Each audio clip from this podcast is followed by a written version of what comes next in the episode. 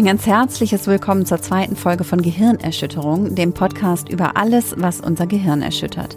Wir sind Veronika Barmann, Psychologin und Psychotherapeutin und Katharina Mild, Journalistin. Und weil wir wissen, dass unsere Gehirne nicht immer so funktionieren, wie wir es gerne hätten und dass aus kleinen Marotten auch schnell mal handfeste psychische Störungen werden können, sprechen wir drüber. Wie psychische Krankheiten entstehen, wie man damit lebt und auch wie man sie heilt.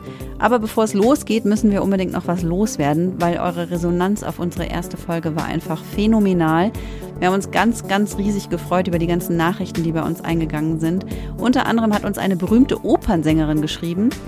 Sie hat Vero ganz offiziell die Erlaubnis erteilt, in einem ihrer Konzerte mal mitten reinzubrüllen. Das versteht ihr jetzt nur, wenn ihr die erste Folge gehört habt. Falls ihr das noch nicht getan habt, macht nichts, das könnt ihr gerne nachholen. Jetzt aber kommt erstmal unsere nächste Folge, die zweite Folge von Gehirnerschütterung und das Thema ist Stress. Heute wollen wir über Stress sprechen. Tatsächlich jeder, den ich kenne, der beklagt sich eigentlich rege. Der? Der macht das. Jeder, den ich kenne, der beklagt. Warum sage ich das? Achso, ist das falsch? Je, ja, Ach so, geil. jeder. Ich gar nicht. Sag doch jede. Alter. Wir sind doch hier jeder. Gender, Gender-free. Jede, die ich kenne. Ja, eigentlich muss es heißen jede. Ja, Nee. jede. Stimmt, ich habe letztens einen Podcast gehört, da, da, da machen die das auch mega krass. Jede. Jede. Wirklich? Ja. Journalistin. JournalistInnen. Ja. Das geht auch besser. Also daran habe ich mich schon gewöhnt, sagen wir mal so. JournalistInnen. Das geht mir schon leichter über die Lippen als jede. Was soll das denn sein? Sag doch einfach viele, die ich kenne. nee, aber alle, Mann. Alle. Okay, ja, dann sag doch. Gefühlt alle, die ich ja, kenne. gefühlt, Alter. Das ist voll der Hammer. Ah, es ist dann auch alte. Genau. Ganz ehrlich. Alte. Alter Schwede. Also, Stress. Ja. Heute sprechen wir über das Thema Stress. Ja. Alle, die ich kenne, beklagen sich eigentlich regelmäßig darüber, dass sie im Stress sind. Also für mich ist es tatsächlich so, dass ich das Gefühl habe, für unsere Gesellschaft ist Stress eigentlich der Normalzustand. Und ja, also einerseits beschweren wir uns eigentlich immer darüber, dass wir im Stress sind. Auf der anderen Seite gehört es halt auch irgendwie dazu. Da frage ich mich, ist es eigentlich schlecht, im Stress zu sein? Wie, wie stressig ist das eigentlich für uns? wie schlecht, wollte ich eigentlich sagen. Wie sehr schadet uns Stress eigentlich? Ja, also das erstmal, was du sagst, stimmt. Stress ist tatsächlich sehr verbreitet. 80 Prozent im deutschsprachigen Raum geben zumindest subjektiv an, gestresst zu sein. Permanent. Und genau. Krass. Und bei einem Drittel ist es sogar so, dass die auch angeben, dass sie sozusagen unter den Stressfolgen leiden. Also es gibt da noch so ein paar Einschränkungen und zwar ist es so, dass tatsächlich der Begriff Stress natürlich für verschiedene Dinge verwendet wird. Also wir haben da gar keine eindeutige Definition. Jeder verwendet das auch ab einem anderen individuell gesetzten Zeitpunkt so. Deswegen, das kommt natürlich hinzu, dass sozusagen Stress für den einen was ganz anderes bedeutet als für den anderen.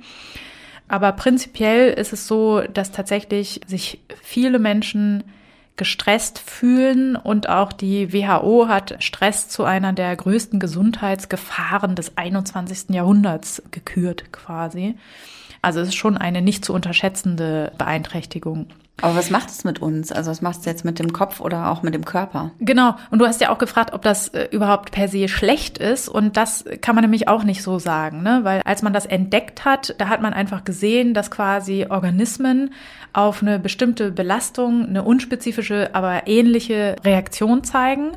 Und ähm, der erste Stressforscher Hans Seyer hat dann erstmal überhaupt diesen Begriff eingeführt. Den gab es früher nur in der Physik. Ne? Da hat man gesagt, dass es irgendwie eine Kraft, die auf Körper einwirkt.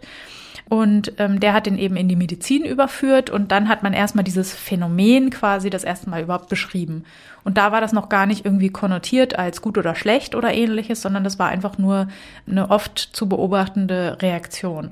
Und im, sozusagen in der reinen Definition ist es das auch eigentlich. Es ist eine unspezifische Reaktion von irgendwelchen Organismen auf eben jedwede Art von Belastung. Jetzt ist es aber so, tatsächlich ist das eine Schutzreaktion vom Körper oder eine, eine Reaktion, schnell viel Energie freizusetzen. Und das ist ja erstmal was Gutes. Das schützt unser Überleben. Wir haben irgendwie zum Beispiel, ne, wenn unsere Vorfahren irgendwie von einem Tiger angegriffen wurden, können sie sich verteidigen und so weiter. Das ist ja erstmal eine gute Sache. Und sozusagen schlecht wird es dann, wenn die Erholungsphasen nicht mehr da sind. Also wenn entweder die Stressoren zu groß sind, also meine Stressreaktion ist wirklich überschießend, oder es sind eben viele aufeinanderfolgende Stressoren, die dazu führen, dass ich überhaupt keine Erholungsphasen mehr für meinen Körper habe. Und diese dauerhafte Stressreaktion des Körpers oder diese dauerhafte Belastung, die hat dann tatsächlich negative Auswirkungen in unserem Körper und natürlich auch in unserer Seele. Welche Auswirkungen hat das denn genau? Also was passiert da? Also es gibt eine kurzfristige und eine etwas verzögerte Stressreaktion. Die kurzfristige, da ist es einfach so, dass über die Nervenzellen Noradrenalin wird ausgeschüttet, da wird der Sympathikus angeregt, ne? das ist ein bestimmter Teil unseres Nervensystems, der wird aktiviert und der sorgt dafür, dass eben viele Organe eine spezifische Reaktion zeigen und dass dann eben auch im Nebennierenmark Adrenalin produziert wird. Was sozusagen das ist, was wir fühlen, ist natürlich unser Herzschlag ist erhöht, die Atmung geht oft schneller und ist vertieft. Es ist so, wir fangen an zu schwitzen vielleicht, die Verdauung wird gehemmt. Was wir auch spüren können, ist zum Beispiel, dass wir einen trockenen Mund haben. Man kann gar nicht mehr richtig schlucken. Also eine typische Stressreaktion ist eben auch noch von hohem Blutdruck begleitet. Den spüren wir ja oft nicht unbedingt. Die Libido geht nach unten. Es ist so, dass Zucker und Fett in unserem Blut freigesetzt werden. Das ist natürlich eigentlich dazu da, damit wir dann ordentlich sozusagen Energie in die Muskeln bringen können, die dann ihre Arbeit machen können. Und das ist eigentlich ein Prozess, den der Körper auch gut, also der ist dafür ausgelegt, das auch auszuhalten. Aber blöd ist dann eben, wenn ich zum Beispiel ja, mich gar nicht verteidigen muss oder auch gar nicht fliehe. Also in der Regel bin ich gestresst, wenn ich irgendwie, was weiß ich, du machst eine Reportage fertig und die Uhr tickt daneben und dann sitzt du ja vermutlich einfach an deinem Equipment, an deinem Rechner und, und arbeitest. Also körperlich ist dein, bist du darauf ausgerichtet, ne, jetzt verteidigen und fliehen. Und aber was wir oft im Alltag heutzutage machen, wir machen körperlich überhaupt nichts. Und das ist dann eben auch nicht günstig, wenn sozusagen dann Zucker und äh, Fette in unserem Blut rumschwirren und gar nicht gebraucht werden und ähnliches. Es gibt noch ein anderes, ein etwas verzögerteres System. Und da ist es so, dass eben in unserem Gehirn ein Zentrum, der Hypothalamus, der sendet ein bestimmtes Hormon aus. Und dieses Hormon aktiviert dann die Hypophyse und die sendet dann über das Blut ein Signal an die verschiedenen Organe. Unter anderem ist immer wichtig, die Nebennierenrinde, die produziert dann eben Cortisol. Und das ist sozusagen die, es ist natürlich etwas vereinfacht dargestellt, aber das ist das etwas langfristiger wirkende Stresssystem. Und da ist es eben auch so, eigentlich ist es so, dass dann eben die Cortisolkonzentration im Blut gemessen wird die führt eben dazu, dass wir auch verschiedene Prozesse, wie zum Beispiel Immunreaktion, dass die sozusagen möglichst darauf ausgerichtet sind, dass wir gut mit dem Stress umgehen können. Wenn zum Beispiel ne, wir erwarten, dass ein Feind uns jetzt gleich verletzt, dann ist mein Blut maximal darauf vorbereitet, dass ich dann sozusagen schnell mit Gerinnungsfaktoren dafür sorge, dass ich nicht verblute. Der Körper schützt sich aber auch, indem er sagt, okay, ich messe mal, wie viel Cortisol habe ich denn im Blut. Und wenn es zu viel ist, dann gibt es auch so eine Rückkopplung, die dafür sorgt, dass eben diese Zentren im Gehirn, die vorher Alarm geschlagen haben, dass die dann eben wieder runterreguliert werden. Und so ist das eigentlich auch ein System, was gut ist und was, also wir Menschen haben ja nicht viel, sage ich mal. Ne? Wir haben jetzt keine starken Pranken, keine coolen Stoßzähne oder irgendwie was. Ne? Wir sind eigentlich, also wenn ich immer so im Vergleich äh, aller Tiere uns sehe, sind wir relativ lächerlich eigentlich. Ne? Und da ist es eben gut, wenn wir ein System haben, was dafür sorgt, dass wir eben immerhin schnell und kurzfristig sozusagen alle Power, die wir haben, zur Verfügung haben oder eben schnell rennen können und so weiter. Das ist eigentlich per se ein gutes System. Wo es eben anfängt halt schwierig zu werden, ist, wenn das eben viel zu oft und viel zu lange beansprucht wird. Mhm. Du hast eben schon gesagt, die Ruhepausen äh, dazwischen, die sind ein ganz wichtiger Faktor, damit es nicht sozusagen zu viel Stress wird oder so in so einen Dauerstresszustand ausartet. Woran merke ich denn, dass es jetzt irgendwie bei mir einfach zu viel Stress wird? Zum Beispiel daran, dass diese Erholungsphasen mich nicht mehr erholt fühlen lassen. Also das ist so ein ganz, ganz wichtiger Hinweisgeber, ne? wenn ich den Eindruck habe, oh, ich brauche unbedingt Wochenende und dann ist Wochenende und ich fühle mich aber am Sonntagabend eigentlich genauso wie am Freitagabend. Also wenn ich so merke, das, was mich eigentlich normalerweise entspannt hat oder wo ich mich regenerieren konnte, das wirkt nicht mehr. Und es gibt natürlich viele andere Systeme quasi, die in Mitleidenschaft gezogen werden, wenn ich langfristigem Stress ausgesetzt werde und da kann ich eben auch schauen, ob ich da Einbußen habe. Also wenn ich lange und viel Cortisol in meinem Blut habe, dann führt das dazu, dass in meinem Gehirn gewisse Nervenzellen zum Beispiel degenerieren. Also das heißt, es kann zum Beispiel sein, dass meine Merkfähigkeit darunter leidet. Ne? Also ich, wenn ich wirklich über die Maßen anfange, vergesslich zu werden und ja, Termine verwechsel und vermassel und so weiter, dann kann das durchaus ein Anzeichen sein, dass das am Stress liegt. Also das bei mir zum Beispiel ganz, ganz häufig so, dass wenn ich anfange, Termine durcheinander zu werfen, dann weiß ich, dass es eigentlich schon viel zu spät ist. Mein Gedächtnis ist offensichtlich schlimm beeinträchtigt von Stress und da weiß ich Bescheid. Das ist aber bei jedem auch ein bisschen anders. Dann ist es so, dass meine Rezeptoren für Serotonin oder für Noradrenalin oder für Dopamin runtergeregelt werden oder also für die Glückshormone? Ja, genau, so es ist immer so ein bisschen vereinfacht dargestellt, aber ja, es kann eben auch sein, dass sozusagen meine Stimmung nicht mehr gut ist. Ne? Also Dinge, die mir normalerweise richtig viel Spaß bringen, die kann ich nicht mehr so genießen, ich kann nicht mehr abschalten. Das können auch Hinweisgeber sein. Und es ist eben auch so, dass langfristiger Stress nachgewiesenermaßen unser Immunsystem beeinträchtigt. Und das kann auch zum Beispiel ein Hinweis sein, wenn ich viele Infekte habe, wenn ich immer wieder krank bin und da auch schlecht regenerieren, Schnupfen nicht nur drei Tage, sondern wirklich drei, vier Wochen dauert, dann ist es auch an der Zeit, mal zu schauen, wie ist denn mein generelles Belastungsniveau? Bin ich da irgendwie drüber? Das können alles Hinweisgeber sein. Mhm. Also wir können festhalten, Stress ist auf jeden Fall nicht sehr cool. so. Mhm. Was hilft denn dagegen? Also was hast du so für Rezepte gegen den Stress? Es gibt ganz verschiedene Sachen. Man kann zum Beispiel, also man kann das so ein bisschen unterteilen, die, die Maßnahmen, die wir ergreifen können, um dagegen was zu tun, in das sogenannte instrumentelle Stressmanagement, wo ich einfach sozusagen, jetzt mal grob gesprochen, Sachen umorganisiere. Dann gibt es das mentale Stressmanagement, wo ich meine, man könnte sagen, inneren Stressoren in Ordnung bringe oder verändere. Und dann gibt es noch das regenerative Stressmanagement, also genau das, was wir gesagt haben. Die Erholung ist eben so wichtig. Und gerade wenn sozusagen kurze Erholungsphasen nicht mehr äh, wirken, dann muss ich vielleicht auch einfach dafür sorgen, dass es längere Erholungsphasen sind. Ja, und in diesen drei Kategorien kann man sich jeweils austoben quasi.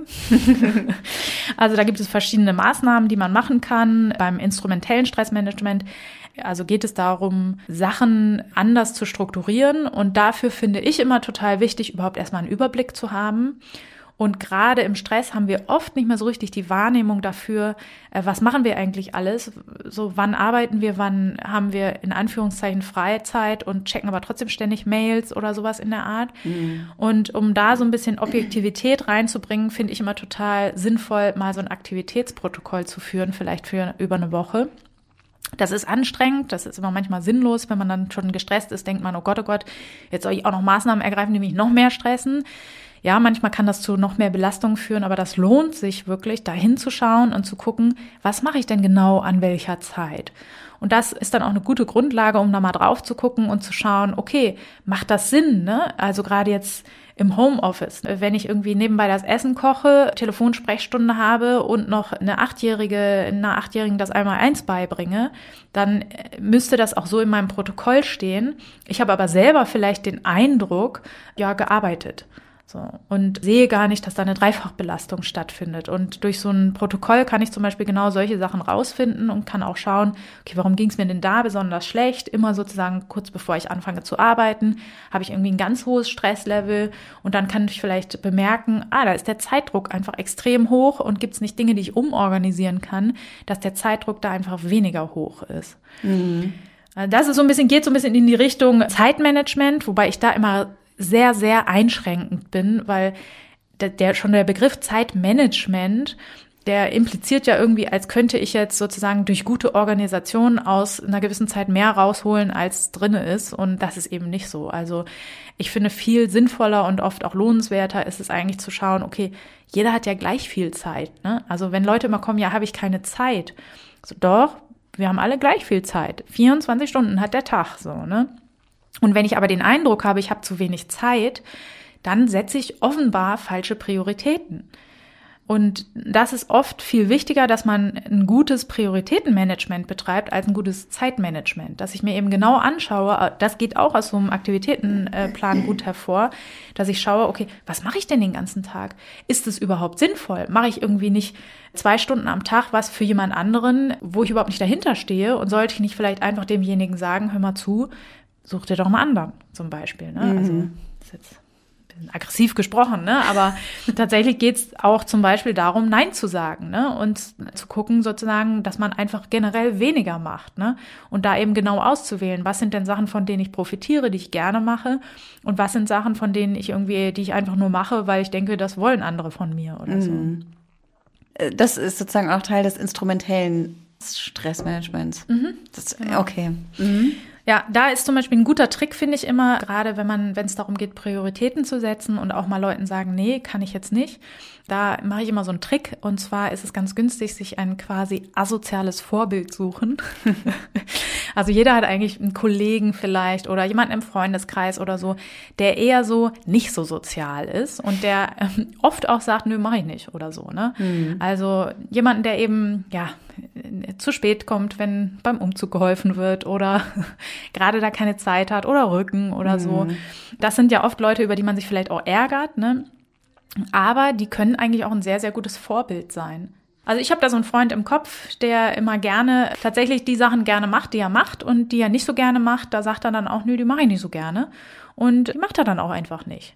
Und tatsächlich ist das auch so, dass der ist jetzt keine Randfigur im Freundeskreis oder so, sondern der ist wirklich sozial sehr gut integriert. Also offenbar ist es gar nicht so, dass alle Leute sich dann abwenden, sondern da wissen einfach alle, wenn der da Bock drauf hat, macht er das und wenn nicht, dann nicht. Und das kann zum Beispiel dann ein gutes Rollenmodell sein, dass man sich überlegt, tja, was würde denn Peter machen? Ne? Würde der jetzt sagen, klar helfe ich dir, komme ich vorbei, auch gerne gestern? Oder würde der sagen, du, das passt mir diese Woche einfach nicht? Gestern wäre gut, aber ist ja schon erledigt. Ja, genau. Da wäre vielleicht eine gute Ausrede, ne? Ja. neben, neben, oh, ich würde voll gerne, aber gar keine Lust. So, klar, mache ich gestern. Ja, also ich meine, also klar, Nein sagen ist wichtig, auf jeden Fall, aber man, ich glaube, es ist ja auch so die größte Herausforderung, weil man will natürlich irgendwie immer von allen gemocht werden. Also ich glaube, so diese, also die Sehnsucht danach, dass man von allen gemocht wird und dass man irgendwie als sozialer Mensch wahrgenommen wird, das ist natürlich, äh, geht dem so ein bisschen entgegen. Also das dann in Einklang zu bringen, ich glaube, das ist für viele wahrscheinlich auch so der Knackpunkt, nämlich in dieser Stressspirale so. Ja, da bist du dann quasi schon bei diesen mentalen Strategien. Da geht es nämlich darum zu schauen, was sind denn meine Motive, meine generellen, was sind meine Einstellungen, warum ich Sachen mache. Und das sind, ähm, das wird in einigen Schulen auch als Stressverstärker bezeichnet. Wenn ich sozusagen einen Stressor habe, also was weiß ich, ich muss das und das auf der Arbeit erledigen und dann habe ich eine Stressreaktion, die ist so und so. Und dann habe ich aber noch sozusagen meine mentalen Stressoren dazu, die mir sagen, diese Aufgabe sollte ich aber fehlerfrei erledigen, zum Beispiel weil meine innere Einstellung ist, dass ich Sachen perfekt mache. Und das ist zum Beispiel ein typischer, natürlich sehr verstärkender Plan, den ich mit mir trage.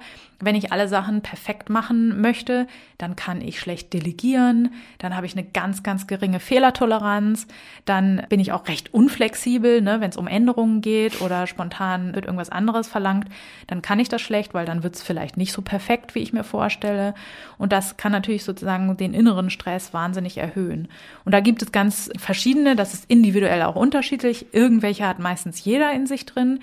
Wenn das ist, sei beliebt ne? oder sei stark behalte die Kontrolle, ist so eine typische Denkweise oder sei unabhängig, das ist, ähm, kenne ich sehr gut. Meine erste Webseite habe ich selber programmiert und die hieß dann www.ichmachallesalleine.de.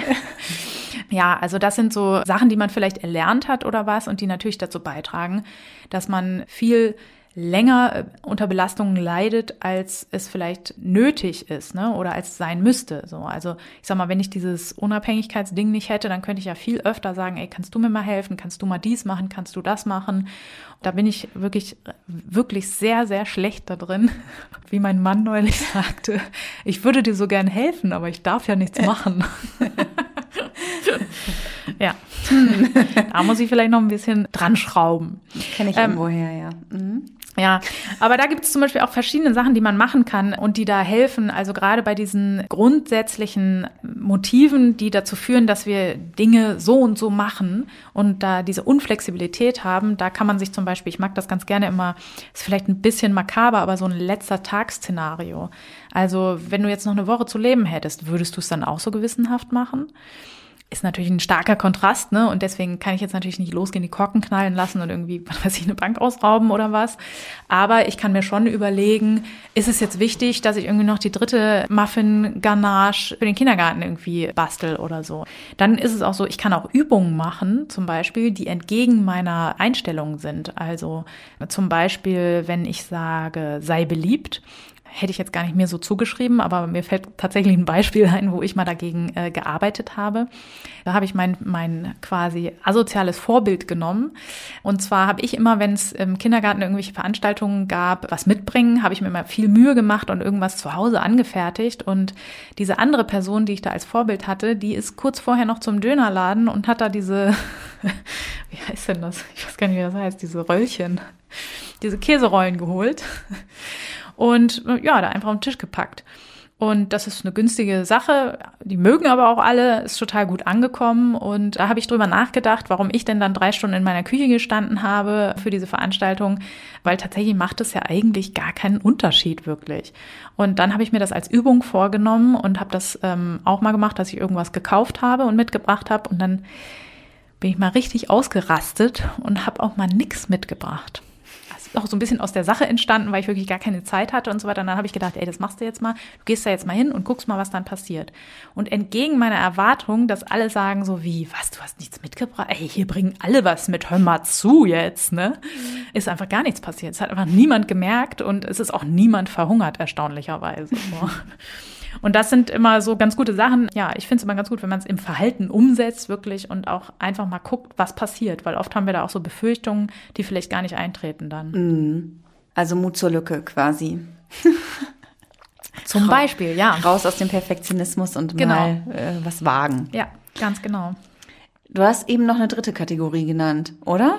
Die dritte Art, es ist ja auch sozusagen, so genau kann man die Trennung auch nicht vornehmen, aber so die Unterscheidung generell macht schon Sinn, ist das regenerative Stressmanagement. Und Richtig. da geht es eben dann darum, dass man wieder Erholungsphasen einbaut und auch lernt. So, also oft ist das wirklich so, also wenn das schon so in den klinischen Bereich gegangen ist, ne, dass sozusagen das erhöhte Stresslevel wirklich auch zur Ausbildung von zum Beispiel psychischen Krankheiten geführt hat, dann sind auch die Verhaltensweisen oft extrem eingefahren und dann ist auch wirklich so ein Vorschlag wie, naja, wenn ich mir Ihren Arbeitsplan hier so angucke, vielleicht wäre das auch günstig, wenn Sie zwei Abende einfach mal früher nach Hause gehen und was für sich tun. Also da begegnet man oft Panik einfach. Ne? Also man muss das wirklich wieder erlernen, überhaupt sozusagen sowas wie Entspannung möglich zu machen. Äh, meines Erachtens ist immer die beste Möglichkeit mit Sport, also Ausdauersport oder auch Kraftsport führt dazu, dass auch gewisse Stresshormone abgebaut werden. Also das ist günstig, um den Körper regenerieren zu lassen. Entspannungsverfahren sind da auch ein wichtiger Baustein, wobei ich da auch immer schwierig finde, dass das, das sind alles Dinge, die wir üben müssen. Also es reicht nicht, wenn ich jetzt einmal irgendwie eine progressive Muskelentspannungs-CD mir reinschiebe, sondern das muss ich über einen längeren Zeitraum üben. Da sind auch meditative Verfahren, sind da gut, Achtsamkeitsverfahren sind günstig, es sollten langfristig schützende Tätigkeiten etabliert werden. Also Richtig gut ist es immer, wenn ich irgendwie, was weiß ich, in einem Sportverein engagiere oder eben soziale Verbindungen knüpfe, die auch dafür sorgen, dass ich dabei bleibe und dass ich das langfristig ausübe. Oft ist es so, dass jemand, der jetzt viel arbeitet, zum Beispiel dann natürlich weiß, ja, jetzt muss ich auch für mein körperliches Wohlbefinden sorgen und deswegen dann noch viermal die Woche irgendwie nach der Arbeit eine Stunde ins Fitnessstudio geht und da alleine an seinen Geräten sitzt und die frustriert irgendwie vor sich hin presst Und das ist immer so eine Sache, klar, das ist besser als keine Bewegung. Ne? Also körperliche Bewegung ist immer sehr, sehr wichtig für unser Wohlbefinden. Aber günstiger wäre es noch, wenn es auch wirklich einfach Spaß macht. Wenn ich zum Beispiel mit Freunden zum Yoga gehe und dann auch Gespräche zum Beispiel vorher und nachher stattfinden. Oder wenn ich Volleyball spiele und dann auch irgendwie einen Teamgeist sozusagen erlebe. Und das sind immer nachhaltigere Verhaltensweisen, die irgendwie noch mehr Sinn machen. Also Sport ist auf jeden Fall gut. Sport ist auf jeden Fall hilfreich. Die Tipps mit Plan machen und auch diese mentalen Techniken finde ich auch, kann ich mir gut vorstellen. Das ist auch das erste Mal, dass ich davon gehört habe. Sport ist echt mal so der Klassiker. Ne? Sport hilft bei allen psychischen Erkrankungen so gefühlt. Ist so. Außer bei Zwang vielleicht, oder? Hilft Sport hilft auch, auch Sport. Verdammt. Auf jeden Fall. Also egal, was man hat, man muss irgendwie sportlich sein. Was macht man denn jetzt gegen Stress, wenn man nicht sportlich ist? Also ist es auch okay, sich einfach aufs Sofa zu hängen. Wenn man sich denn, also wenn man sich jetzt Freitagabend aufs Sofa hängt und Sonntagabend aber besser fühlt, ist das dann okay? oder ist es auch nicht so günstig? Ja, also ich kenne auch Leute, auch in meinem näheren Umfeld, die das eher als eine Störung meinerseits diagnostizieren, dass ich bei jeder Idiotensache immer mit Sport um die Ecke komme. Ja, ich habe auch schon Leute getroffen, die gesagt haben, ne, Sport bringt gar nichts. Ne? Und das ist ja auch so, wenn jemand einfach, was weiß ich, sich ganz ungern bewegt oder einfach nicht gern schwitzt, dann ist es natürlich sozusagen nicht das erste Mittel der Wahl, was man wählen sollte. Ja, und tatsächlich kann auf dem Sofa rumgammeln auf jeden Fall auch eine Art sein, zu entspannen und zu regenerieren. Also es kann alles Mögliche sein. Ne? Der eine liegt total gerne am Strand irgendwie für zwei Wochen irgendwie und lässt sich da von der Sonne braten. Der andere kriegt irgendwie schon Stress, wenn er das nur hört und arbeitet lieber, was weiß ich, äh, bei einem Hausumbau mit oder sowas. Ne? Mhm. Das ist wirklich sozusagen, da muss jeder auch sehr individuell schauen und nicht darauf hören, was andere empfehlen oder als Anregung ist das immer gut, aber man muss es eben für sich austesten. Mhm. Also wenn du dich nach zwei Tagen auf dem Sofa erquickt und erholt fühlst, dann ist da überhaupt nichts gegen einzuwenden. Nur man sollte dann nicht drauf liegen bleiben die nächsten Wochen, ne? Genau. Man muss dann den Sprung wieder hochschaffen. Genau. Und man muss eben gucken sozusagen, macht das wirklich nachhaltig die Laune besser? Oder liege ich da einfach nur aus quasi Erschöpfung und aus Mangel an Antrieb etwas anderes zu tun? Das wäre nicht so günstig. Aber tatsächlich, also ich kann mich auch an Wochenenden erinnern, wo ich noch nicht mal das Bett verlassen habe und irgendwie zwischen Fernsehen fressen, Pizza bestellen und keine Ahnung gependelt bin und ich habe mich wahnsinnig gut hinterher gefühlt. Da ist überhaupt nichts gegen einzuwenden. Mhm. Aber man muss eben immer genau hingucken, ist das sozusagen freiwillig gewählt oder mache ich das jetzt, weil ich nichts anderes mehr schaffe? Und wenn ich den Eindruck habe, es geht mir hinterher nicht besser, dann sollte ich vielleicht mal eine andere Taktik probieren. Mhm.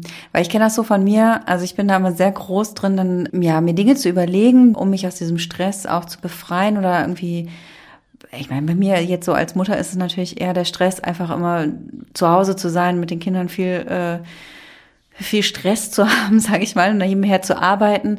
Und dann denke ich mir immer so, ah oh ja, jetzt mal wieder so ein Hobby, das wäre echt ein super Ausgleich und keine Ahnung. Dann habe ich eine Zeit lang Ballett gemacht, dann habe ich mich beim Chor angemeldet und immer, also hatte ich auch mega Bock zu. Die ersten drei Male war es auch cool und ich habe mich hinterher wirklich besser gefühlt. Und dann ist es so in so eine zusätzliche Verpflichtung ja. ausgeartet, die mir dann eher wieder noch mehr Stress bereitet hat. Oder auch gerade halt dieses Gefühl, okay, ich habe mir es jetzt vorgenommen und ey, ich schaff's jetzt schon wieder nicht, das durchzuziehen. Also das ist dann auch mit so Frustration verbunden und da frage ich mich auch, woran merke ich denn, dass es jetzt wirklich die richtige Maßnahme ist? Also welches Gefühl sollte sich da einstellen? Also es sollte ja nicht ja. wieder noch mehr Verantwortung, noch mehr Stress ausarten. Ja, das ist eine ganz, ganz typische Falle, in die man ganz leicht reintappt. Also ich habe auch neulich was beobachtet, wo ich auch dachte, da habe das erst für einen Scherz gehalten. Da ist jemand auf der Straße lang gejoggt, hatte einen Zwillingswagen aber vor sich, den er geschoben hat und in der äh, rechten Hand hat er noch sein Handy gehalten, wo er irgendwie Cartoons oder so für die Kinder gezeigt hat. Und da habe ich gedacht, das ist so, so ein typisches Bild, ne? Ah, der arbeitet wahrscheinlich viel und jetzt will er mal was für sich tun, ne? Aber die Kinder natürlich dabei und naja, die Kinder wollen irgendwie auch bespaßt werden und das äh, führt dann zu so absurden Handlungsweisen, die wirklich also jetzt aus meiner Sicht niemanden entspannen. Und da muss man natürlich aufpassen, ne, dass man nicht schaut, okay, also gut, eine Mut, berufstätige Mutter ne, muss natürlich auch schön viel für sich machen und man will ja auch Frau bleiben oder irgendwelche Sprüche aus irgendwelchen Magazinen irgendwie.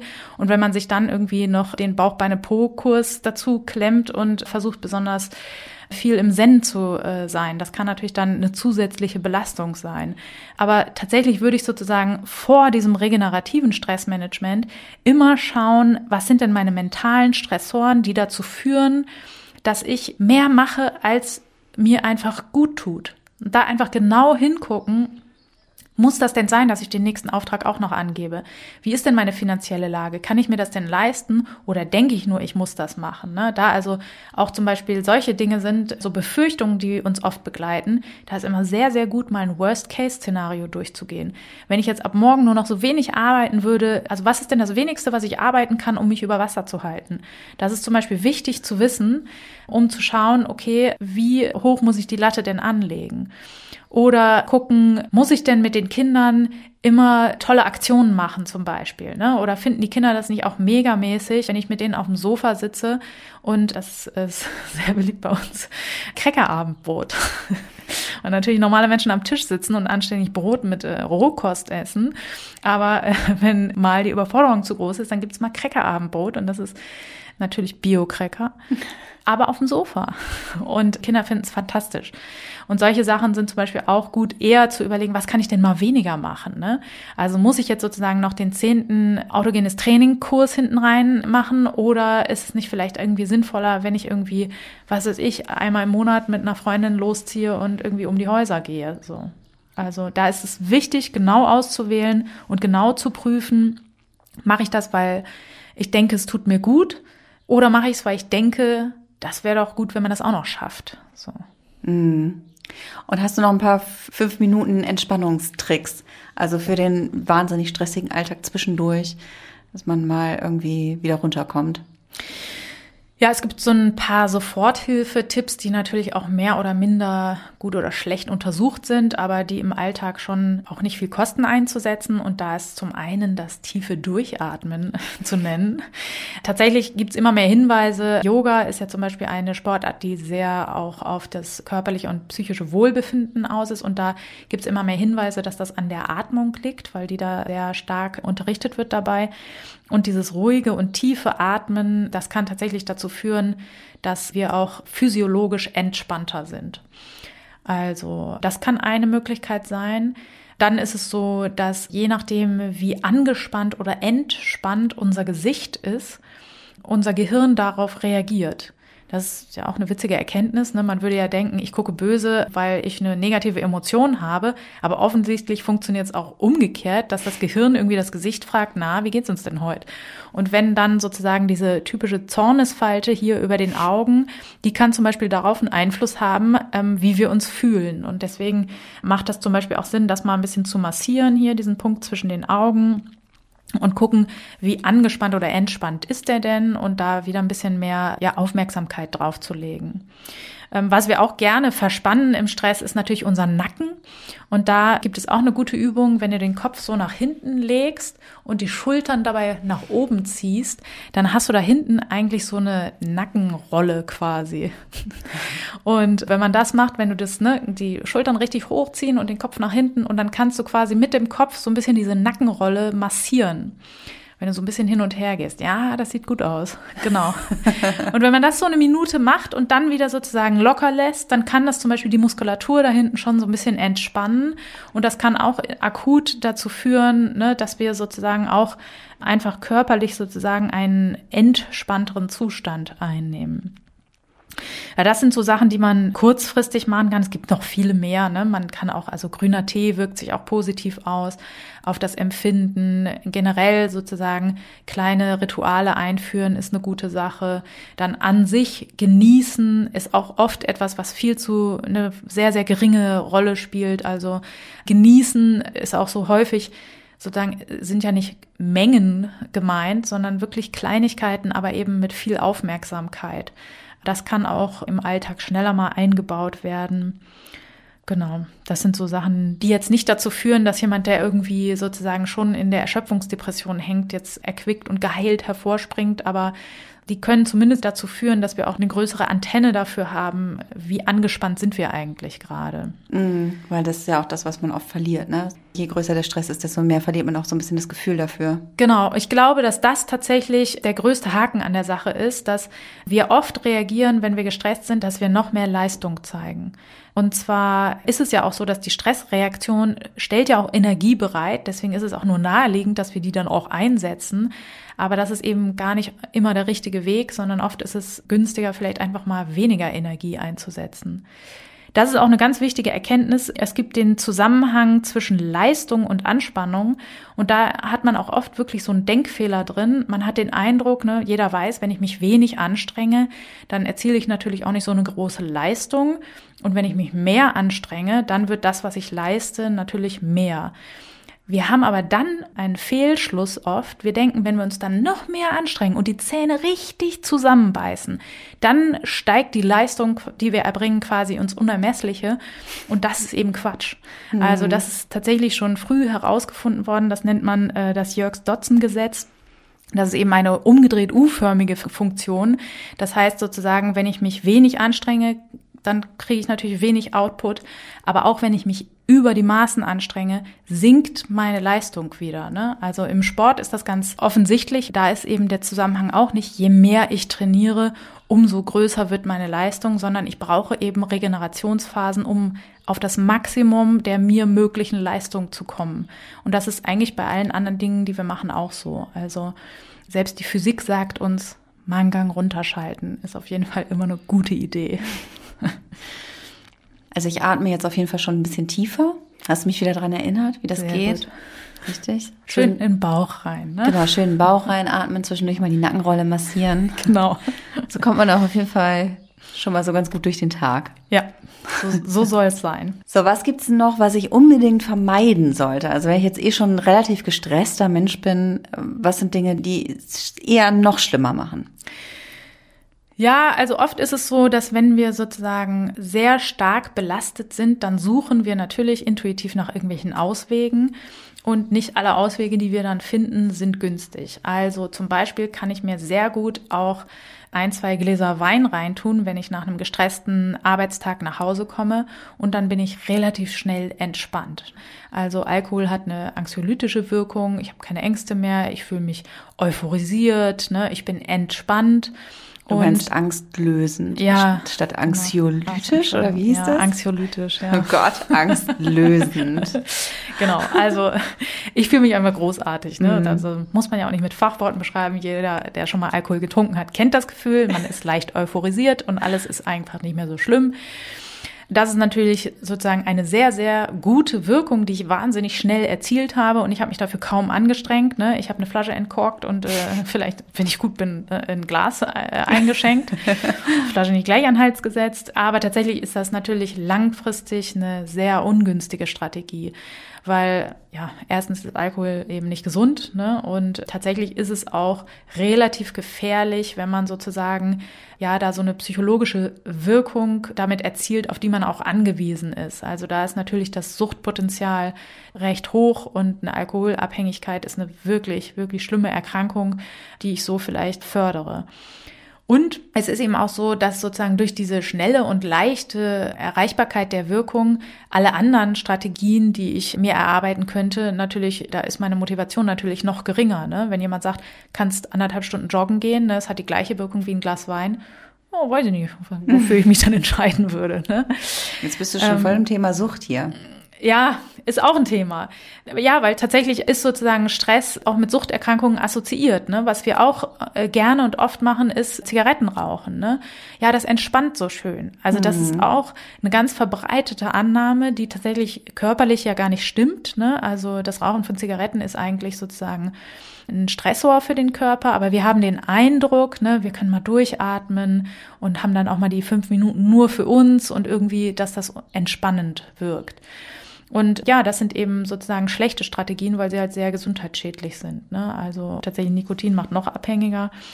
Oft ist es auch so, dass wir zum Beispiel dann essen zur Beruhigung, ähm, ne, dass wir sozusagen während der stressigen Arbeit, das ist auch tatsächlich körperlich bedingt einfach, ne, wenn unser, unser Gehirn zu wenig Glucose bekommt, ne, und das ist, wenn wir gestresst sind, dann muss auch das Gehirn viel Energie haben, dann schlägt das relativ schnell Alarm und dann fange ich halt an, was weiß ich, hochkalorische Nahrungsmittel zu suchen, mümmel irgendwie Schokolade nebenbei, verbrauche ja aber das gar nicht körperlich, ne, weil ich sitzend arbeite in der Regel, ne.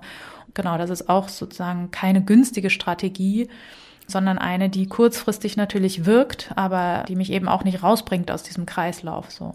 Und da gibt's verschiedene Dinge, die wir verwenden, die kurzzeitig irgendwie den Eindruck erwecken, als würden sie uns helfen. Aber bei allen Strategien, die ich anwende, ist es immer günstig zu gucken, was habe ich denn langfristig für einen Benefit davon einfach. Und ähm, das liegt uns Menschen nicht so. Ne? Wir sind eher darauf ausgerichtet, schnell Mammut jagen und gleich auffressen. So Kühlschränke gibt's noch nicht so lang. Mhm. Aber tatsächlich ist das gut, sich das mal zu überlegen, weil ja, alles, was wir tun, kostet einfach Energie und da ist es auch gut zu schauen, habe ich die gut investiert einfach. Ja, also lieber dann mal die tief in den Bauch atmen und die Nackenrolle massieren. Genau, das ist auf jeden Fall auch viel günstiger. Ja, und an den Stressoren arbeiten, Stressoren reduzieren, ja. Mal einen Plan machen. Genau. Sport machen oder irgendwas anderes, was einen gut entspannt. Ja. Und Nö sagen. nachhaltig ist. Nein sagen, genau. genau, ganz wichtig. Danke, Vero, für die Gehirnerschütterung und euch wieder vielen, vielen Dank fürs Zuhören. Wie immer freuen wir uns sehr, wenn ihr uns ein Feedback dalasst. Wir freuen uns über eure Nachrichten, über eure Anregungen. Am einfachsten findet ihr uns auf Instagram oder auf Twitter unter Gehirnerschütterung. Bis bald.